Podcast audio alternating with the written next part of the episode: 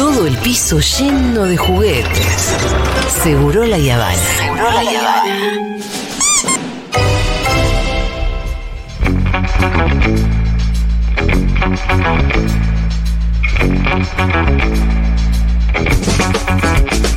Claro, eh, mi sueño es conocer a Vin Diesel. Yo no sé si algún día lo, lo, lo Pero podré le piden hacer. cosas. Yo no te quiero poner en compromiso, eh, solamente quería, quería contar eso. No, pero claro, no te puede hacer. We love you, Luis. Luisa. Ay, sí, que le llegue el amor a Luisa es lo más.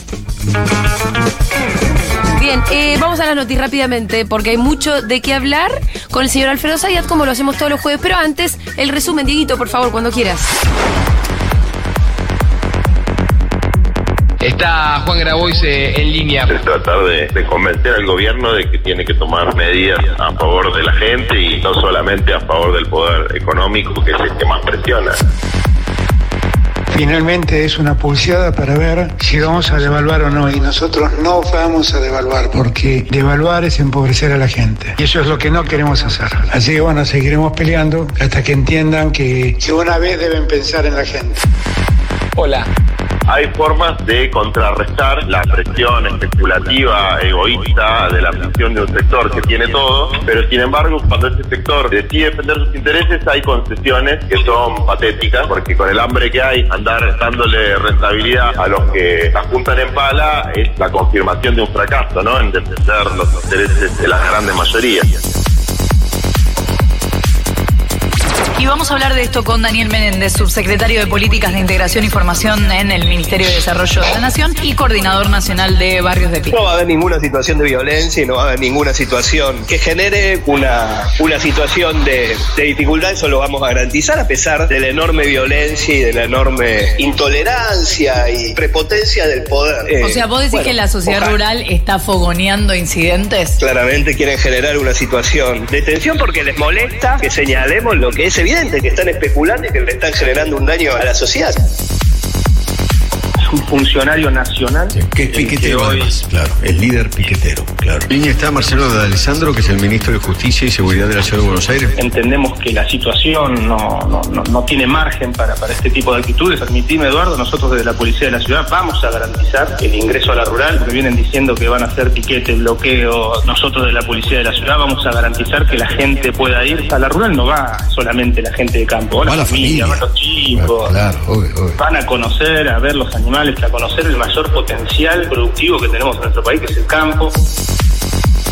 Los jóvenes de hoy saben usar la tablet. Saben usar la computadora. Ah, pero no les des una pala. Porque entonces pasa esto. mira. Hola, hola, ¿cómo estás? Mira, tengo algo para recibir al movimiento Evita, a, a Barrios de Pie y a todos los parásitos que no laburan, piqueteros y utilizan a los pobres para este sábado de la rural. Mirá con lo que te esperamos. ¡Tarán! Y en esta primera parte vamos a empezar a ver de qué manera debemos agarrar la pala. Hola. Yo creo que muchos compañeros le pueden aportar mucho al, al gabinete y al gobierno nacional. La decisión la tiene el presidente y yo no puedo opinar sobre una persona en particular. Gobernador de la provincia de La Rioja, uno de los asistentes a la reunión con el presidente Alberto Fernández de ayer, el señor Ricardo Quintela. Ven con buenos ojos una posible renovación. Lo que tiene que corregirse son las políticas. Después quien las implementa, digamos, es lo de menos. En la reunión de ayer no se habló de nombre, no se habló de cambio de gabinete, no se habló de nada de eso. Hay un apoyo muy explícito, digamos, a Juan, un apoyo muy explícito a Guado y en el caso particular de muchos de nosotros, a Silvina. ¿Qué es lo que yo personalmente sé? A mí me contaron que la decisión de que Sergio Massa sea una suerte de super ministro de Economía ya está totalmente tomada, que ya fue totalmente comunicado al presidente. ¿Por parte de quién? De Cristina Fernández de Kirchner, de la Cámpora. Claro, la, la decisión de la llegada de Sergio Massa al gabinete es una decisión de Cristina Kirchner y de la Cámpora. ¿Qué es la cámpora? Te diría, es una agrupación estudiantil donde se hablan todos entre ellos y no ven lo que pasa afuera, lo que le sucede a alguien que piensa distinto que ellos. Yo no toqué nada, ¿eh? Alberto Fernández. Entra y dice buen día. ¿Cómo le va? Buen día. Se sienta. Hermoso lo mira y dice, ¿qué tal? Buen día. ¿Qué le decís hoy? Que tome una decisión, que decida el rumbo del país, que decida un gabinete, que decida un plan económico y que lo ponga en el Congreso para que la oposición lo evalúe. Entra Máximo Kirchner. Muchas gracias, Larry. Que vaya a estudiar afuera para que le abra la cabeza. Bueno, camerama, calle, no vamos. No vamos, ¿cuánto está el dólar? 3.22, vacilota. Ah, aumenta la harina, aumenta el azúcar, me calle. No vamos. No se puede, no se más. No vamos, cargar los camiones y nos vamos. ¿Qué no vamos a ir? Cada vez vendemos más. Eso no toqué nada, ¿eh? Muy buen final. Muy buen final. Bueno, muy bien, ya estamos en comunicación con Alfredo Zayat, más necesario que nunca. Alfredo, ¿cómo estás?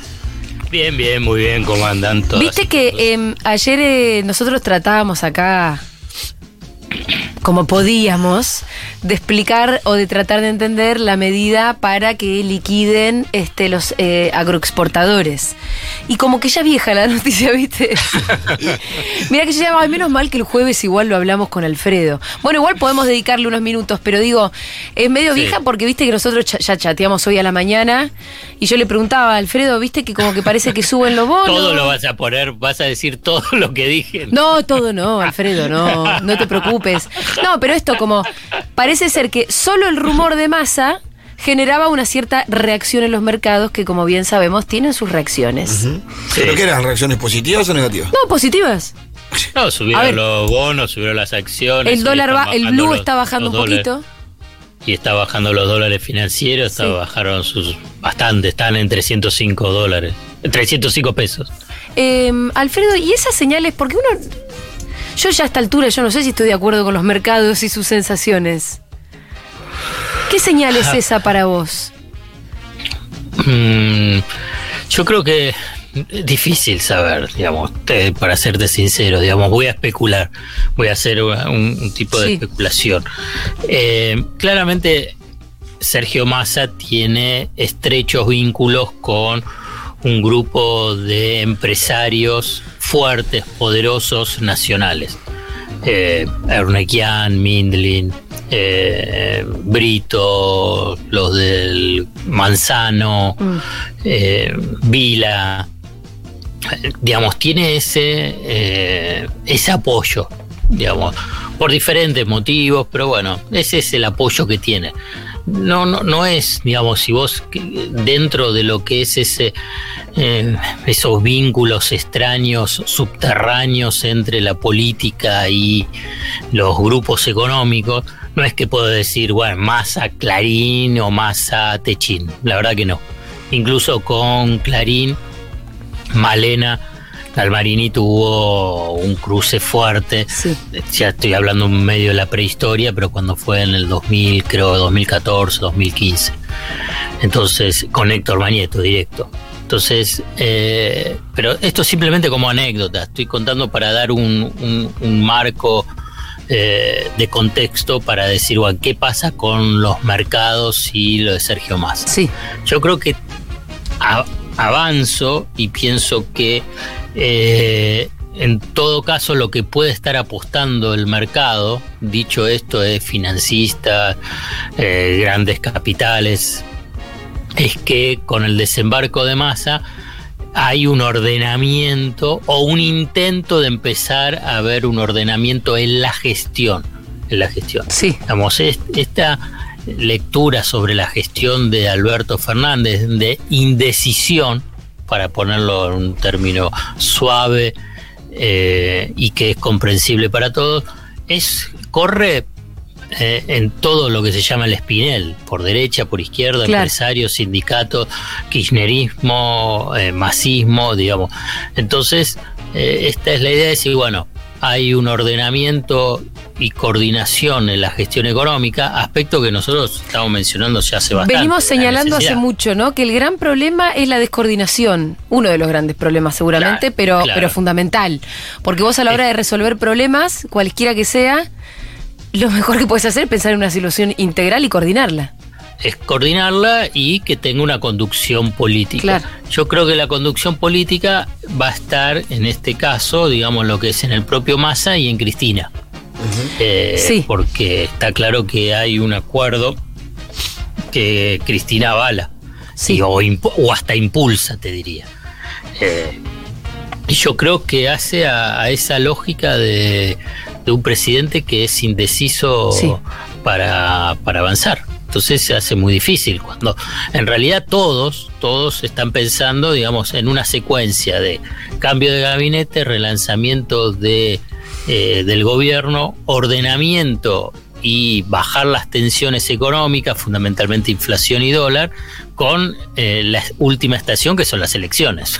Claro. Digamos, es un poco ese el, el recorrido lineal. Y Massa eh, apuesta a, si le va bien, la, esa última bala de plata es ser el candidato.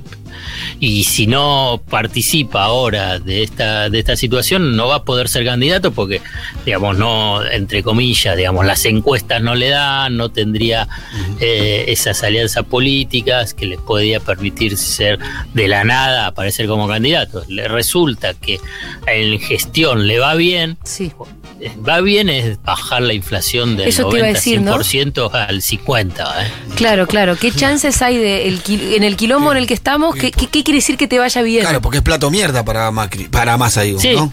Y, y sí, pero lo que pasa es que antes tenía mierda. Claro, sí, también. Digamos, para eh, voy en tu línea. Sí, perdón, yo soy medio guaso, disculpa que te metas.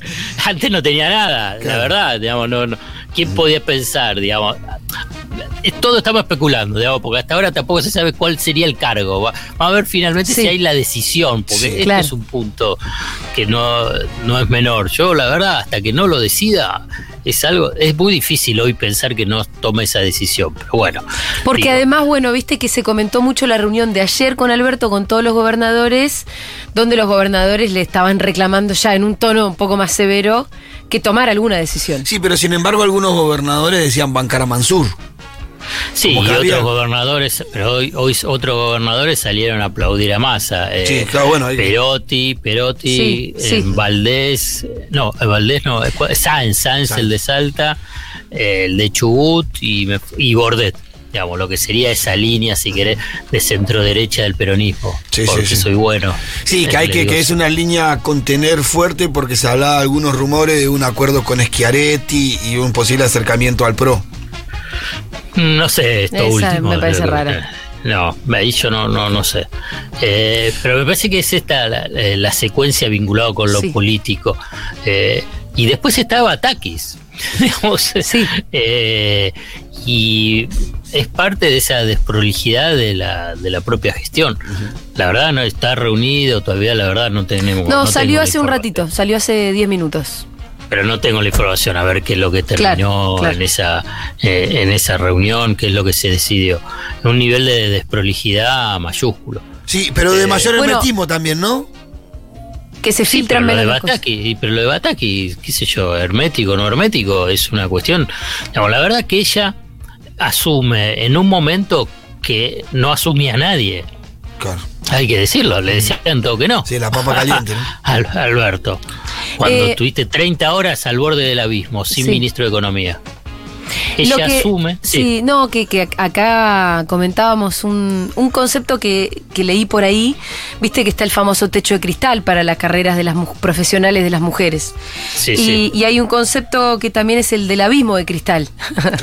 que hay veces que, que la mujer agarra una oportunidad, aunque sea al lado del abismo, porque es la que tiene, ¿no? Es la que tiene varios. eh, claro, no, no, no, y además porque es lo. Digamos, por ahí ahí llamaron a cinco tipos antes de llamar a Batakis. Seguramente. O, por lo- o, o dos, tres, donde todos dijeron, "Mm, ni en pedo me sumo a esta porque estábamos al lado del abismo. Y que hay una mujer que dice, bueno, dale, es mi oportunidad, de última. Sí, la oportunidad y también yo creo que es la ovarios, ¿eh? Yo, yo, yo, Sí, yo sin duda. esa- la idea y, y, y además en una misión difícil, digamos, la de Washington, no, no es poca cosa. Yo creo que está minimizado, digamos, esa, este viaje de, de Batakis. Y te lo hago en una forma muy sin- sintética. Eh, Martín Guzmán armó el programa con el Fondo Monetario Internacional, ¿no? Y renuncia Sí, y lo y renuncia en un escenario de muchísima fragilidad financiera y cambiaria. A lo que se le suma, o sea que no tenés financiamiento, ni casi ni local ni, ni internacional. Y con una situación política muy, muy crítica. Para evitar una crisis devastadora, el frente externo con los organismos multilaterales de crédito lo tenía que tener controlado Controlado no significa, digamos, eh, que eh, estés bailando en una pata por tener un acuerdo con el Fondo Monetario Internacional. Digamos, porque dentro del Fondo Monetario Internacional no es que hay buenos y malos, hay malos y muy malos. Entonces, entonces eh, vos tenés que tratar de negociar con los malos para contener a los muy malos. Un poco es eso la relación con el fondo. Entonces, digo, rápidamente para decirlo a nivel histórico, en el 89 a Alfonsín el Banco Mundial le bajó el pulgar del desembolso que tenía que hacer, en el 2001 el Fondo Monetario Internacional bajó el pulgar para el desembolso que tenía que hacer de ese blindaje con Fernando de la Rúa. O sea, en este escenario, que es lo que te planteé antes, cambiario, financiero y político, lo menos que te, que, que, que, podés convocar es a romper con el fondo. Y uh -huh. vuelvo a repetirte, son malos y muy malos. Sí. Pero, digamos, en una situación crítica como estás viviendo. Ella va a Washington, uh -huh. obviamente, para contener una situación del Fondo Monetario Internacional con Cristalina Georgieva diciendo va a continuar el programa con el fondo, o sea, seguir con los desembolsos, es un poco lo que, que fue tratar de arreglar, y con el de, con el, la Secretaría del Tesoro, o sí. sea, el Ministerio de Economía, que, eh, y con David Lipton, que es mano derecha de la ministra de Economía, Secretaria del Tesoro, Janet Scheller. Uh -huh. Y David Lipton es el que dio el crédito, que participó con Christine Lagarde en el Fondo Monetario Internacional, que le dio el crédito al fondo a, a Mauricio Macri. El crédito más grande de la historia del Fondo Monetario Internacional. A Mauricio y que, du, y que es durísimo con Argentina. Sí antes con Macri, antes con Cristina an y ahora también con este gobierno. Entonces, es tratar de contener, por eso es malos y muy malos, es tratar de contenerlo para que no te bajen el pulgar. Y esto es lo que fue a hacer. Bueno. Y tuvo éxito medio, en su misión. Y sí, pero y en el medio le ponen que puede ser que la saquen. No, es sí, una sí, cosa, en pleno vuelo, ¿no? Sí, es una cosa que a mí me llama mucho la atención, digamos, a nivel de la improvisación y cierta irresponsabilidad en el manejo político. Eh, pero a la vez te pueden decir, bueno, lo que pasa es que estamos sobre un objetivo superior, sí. que es un poco lo que te estaba mencionando el, antes. El orden interno. Claro, el orden interno, lo político, las elecciones, tratar de, de recuperar la confianza, etcétera, etcétera. Además, Massa eh, tiene excelentísimas relaciones con eh, la embajada y Estados mm. Unidos, o sea que como que te lo va a resolver todo, cosa que no es tan así, pero digamos, eh, en el imaginario sí. político puede, eh, puede, puede, jugar, y dentro del gobierno también. Eh, claramente que tiene mejor relación con la embajada que Cristina, pero sí. independientemente. Hay que ir a chequear a Wikileaks para recordarlo. Claro, exactamente. exactamente. A los Argenleaks. Eh, y entonces, eh, en ese, en ese escenario, bueno, Batakis contiene el sector externo y hay que ver en qué cargo queda. Mm. Eh, y si quiere quedarse en un cargo, incluso porque Sergio Massa desembarcaría con todo su equipo, con su claro. equipo de economistas que hace bastante está, sí. Miguel Peirano, Clery, Seti, eh, Delgado. Eh, Marco Labaña, Labaña. Y, por ahí, y, por ahí, se me escapa alguno, alguno más. Ah, Ahora, y Michel, y Michel que está en la aduana para pasar a la ¿Vos pensás que Massa va seguro al Ministerio de Economía o puede ser una especie de super jefe de gabinete? Eh, no sé. La verdad, Porque el quilombo político lo tenés a donde sea que lo ponga. Quiero decir, si lo pones en economía, bueno, es como, es decir, vos, una ministra que no hizo las cosas mal y la sacás a los 10 días. Y ahí dicen que por ahí la pondrían en un cargo, digamos, como una secretaria sí. de Hacienda, pero con, con, mayor jerarquía, digamos, pero y ese super ministerio de Economía absorbería turismo, mm. energía, agricultura y desarrollo productivo. O sea que ahí también de Scioli lo volvió a mandar a Brasil. Claro, y Alames. Claro, ahí, claro. y ¿Dónde, te, también, ¿dónde ¿no? te metes a Scioli? Y Alames, claro. bueno, pero es el, el reordenamiento. Sí. Que, que se, es un rompecabezas. Y pobre Lame, el único tal, que puede mostrar más o menos alguna, alguna cosa. Una política pública. Eh, Para clase media, pero bueno. Sí. Sí, con plata, con cuando sí, sí. sí. plata, es lo mismo que pasó con Randazo en el, el 2014 claro. y 2015. Sí, sí, sí, y sí, te ponen un montón de plata y vos decís, sí, está bien, pero la verdad, bueno, no importa. Vuelvo a, a, lo que quería decirte, es que eh, es un rompecabezas. Entonces, ¿cómo se van a acomodar las fichas? Y la verdad que hay que ver de acá al sábado, ¿no? Sí, Digamos, se está Ojalá acelerando. De acá al que, sábado. ¿Eh? Ojalá haya calzado. ¿Vos ¿Viste lo extensos que son los tiempos de este gobierno también? Sí. Cuando creemos que va a haber anuncios, no los hay y así.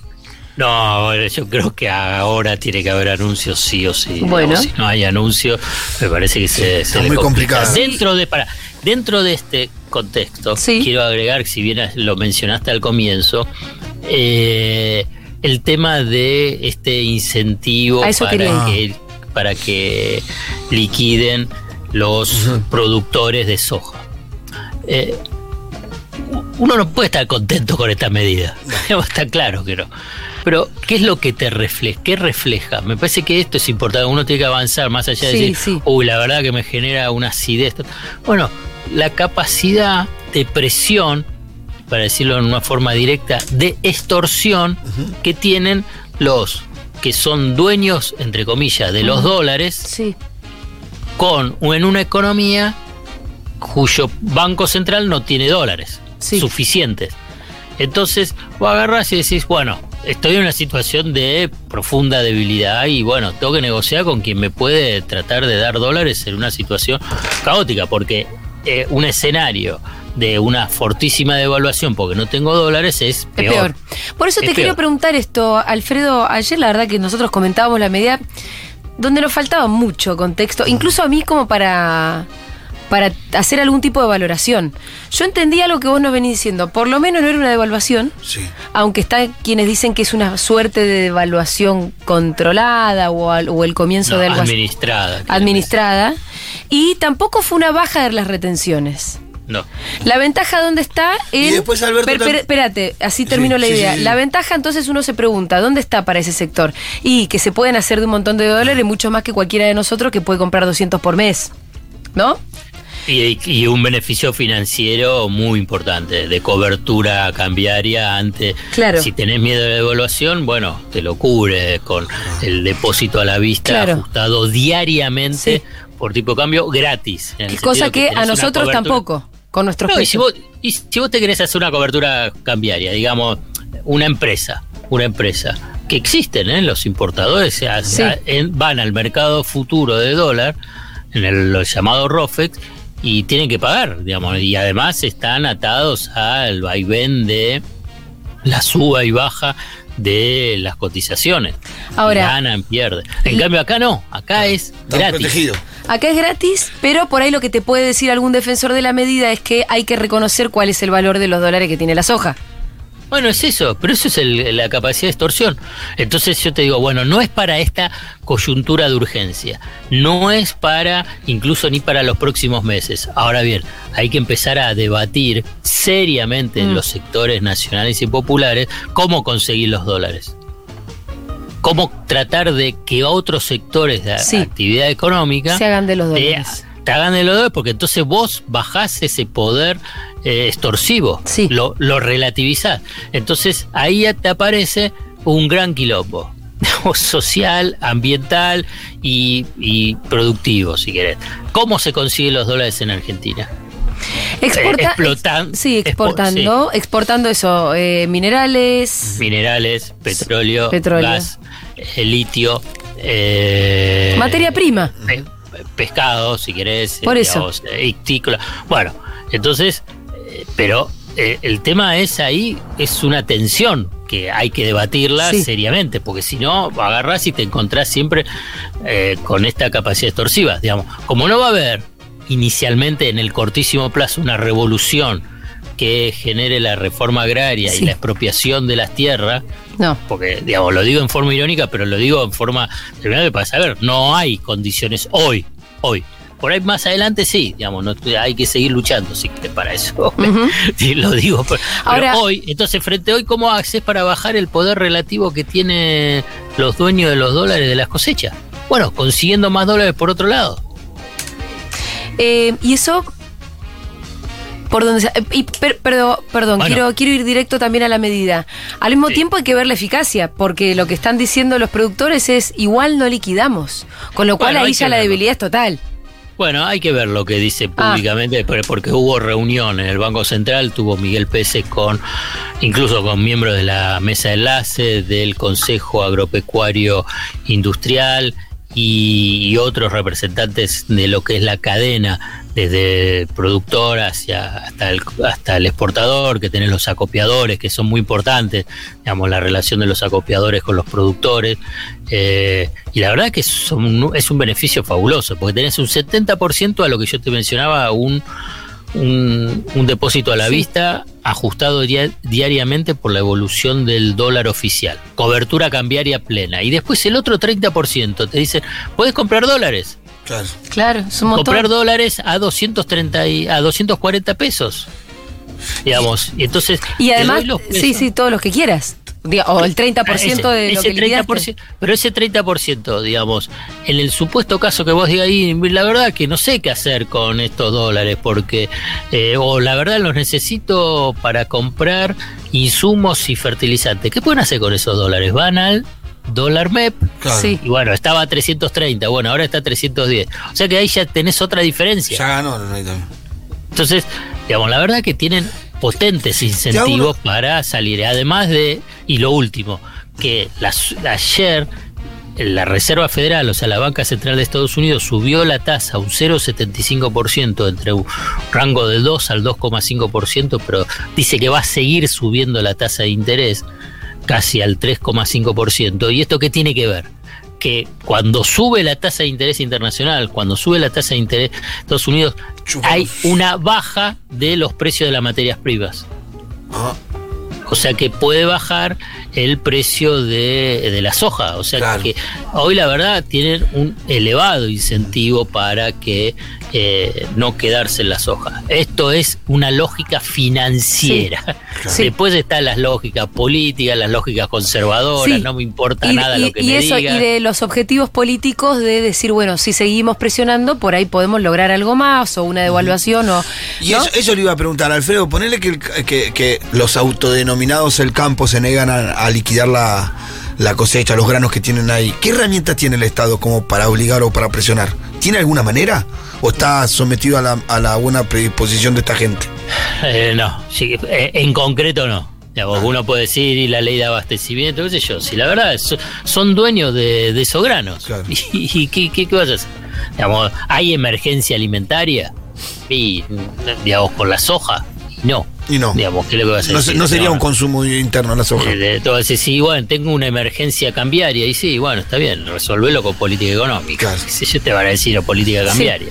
Eh, pero además, ta- también te digo, digamos, habla de entre 14 mil a 18 mil millones de dólares que hay en Silo Bolsa. La verdad que lo que aspira el Banco Central es que haya de acá a fin de agosto, porque hasta esta ventana del beneficio es hasta fin de agosto, se- sean 2.500, 3.000 millones de dólares. ¿eh? Tampoco. Está esperando que claro, venga todo. ¿eh? Tampoco te resuelve todo. Alfredo, eh, nos tenemos que ir. Te mandamos Dale, un abrazo bárbaro. enorme. Un beso. Dale. Hasta el jueves que viene o capaz antes. Dale. un abracito. Era Alfredo Zayat, uno de los economistas eh, más importantes de este país. Más claro, por lo menos. Sí, eso seguro.